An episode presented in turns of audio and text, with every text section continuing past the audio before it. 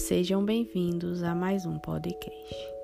Esse é o podcast da Turma de Pedagogia, o EPB 2021.1.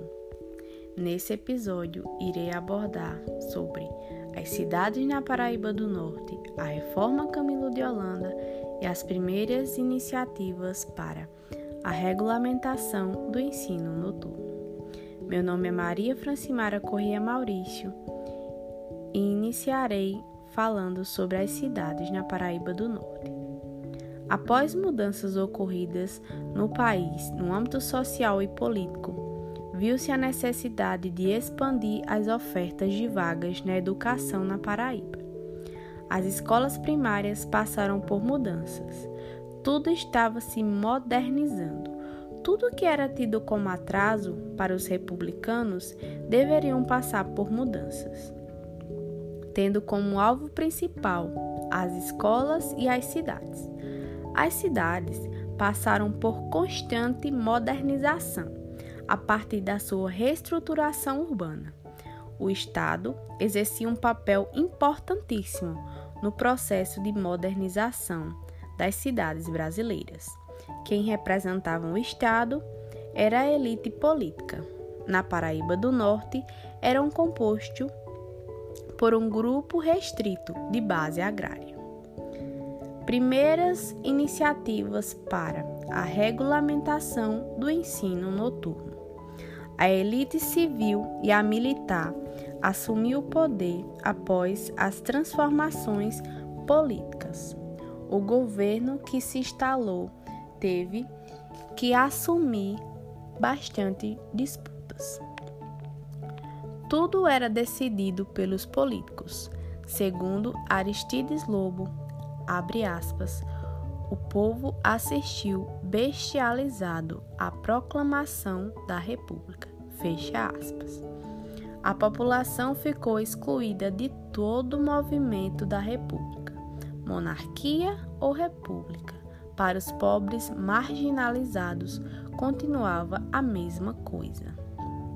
A escola servia como mediador das ideias pelos gestores da recém-criada República. Pouco se fazia pela educação popular durante a Primeira República. Tudo ficou apenas nos planos, nada era realizado. Apesar da lei de número 313 de 18 de outubro de 1909, que autorizava o governo a reformar o ensino público, primário, nada era feito de imediato. Precisava de uma escola mais eficiente, atendendo às necessidades de um maior número de grupos sociais. Havia necessidade de expandir o ensino público pelo número das demandas. Esse aspecto se via mais quando se falava da precária ampliação do ensino noturno. Segundo o Anuário Estatístico do Brasil do Instituto Nacional de Estatística, no Brasil, no ano de 1990, o percentual de analfabetos eram por volta de 75%. Sabe-se que eram precisos métodos que atendessem essa população, que não tinha acesso à educação formal. Os professores e administradores públicos buscavam formalizar um projeto de educação popular que desse acesso à cultura e aos conhecimentos. Em 1916, o ensino noturno na Paraíba do Norte eram distribuídos em seis escolas masculinas. Além dessas, havia a escola noturna Venâncio Neiva. Essa era destinada ao sexo feminino.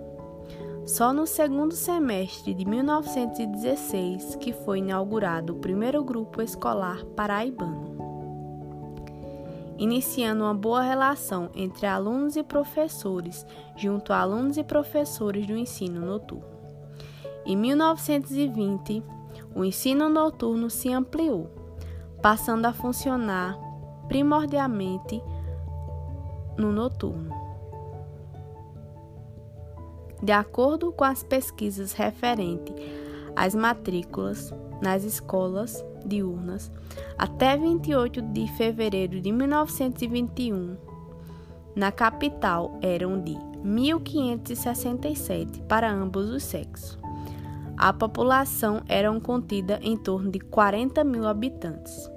O número de alunos com a idade de frequentar a escola era de 8 mil, assim levando a entender que um grupo grande estava fora do âmbito escolar, podendo afirmar que o governo Camilo de Holanda criou um número importantíssimo de escolas, cerca de 95 escolas. A reforma Camilo de Holanda. A reforma educacional acontecia desde 1889, buscando melhorar o ensino público. A primeira grande reforma do ensino primário veio a se instituir em 1917, sob a administração de Camilo de Holanda. A reforma tinha base medidas que foram tidas como lei. Um novo modelo de organização das escolas, dando importância à modalidade de ensino noturno. As cadeiras noturnas seguiam o mesmo conteúdo das diurnas, porém, as noturnas tinham que separar os alunos por sexo, conforme o artigo 202. A reforma não permitia a escola mista, porém, foi criada duas cadeiras mistas, um em 1926 e um em 1928. As escolas noturnas, segundo o artigo 202, deveriam estar na mesma sede das diurnas, sendo que as escolas não possuíam cadeiras permanentes, podendo ser transferidas para outras sedes. Conforme o artigo 203, poderia a contratação de professores leigos para ministrar as aulas noturnas, o que era devidamente proibido nas escolas diurnas. Além da concentração de professores leigos, o Estado assegurava a sua permanência. Havia aqueles que ainda eram estudantes. O ensino noturno no interior da Paraíba era organizado segundo propostas do professor Eduardo de Medeiros, quando era inspetor do ensino noturno.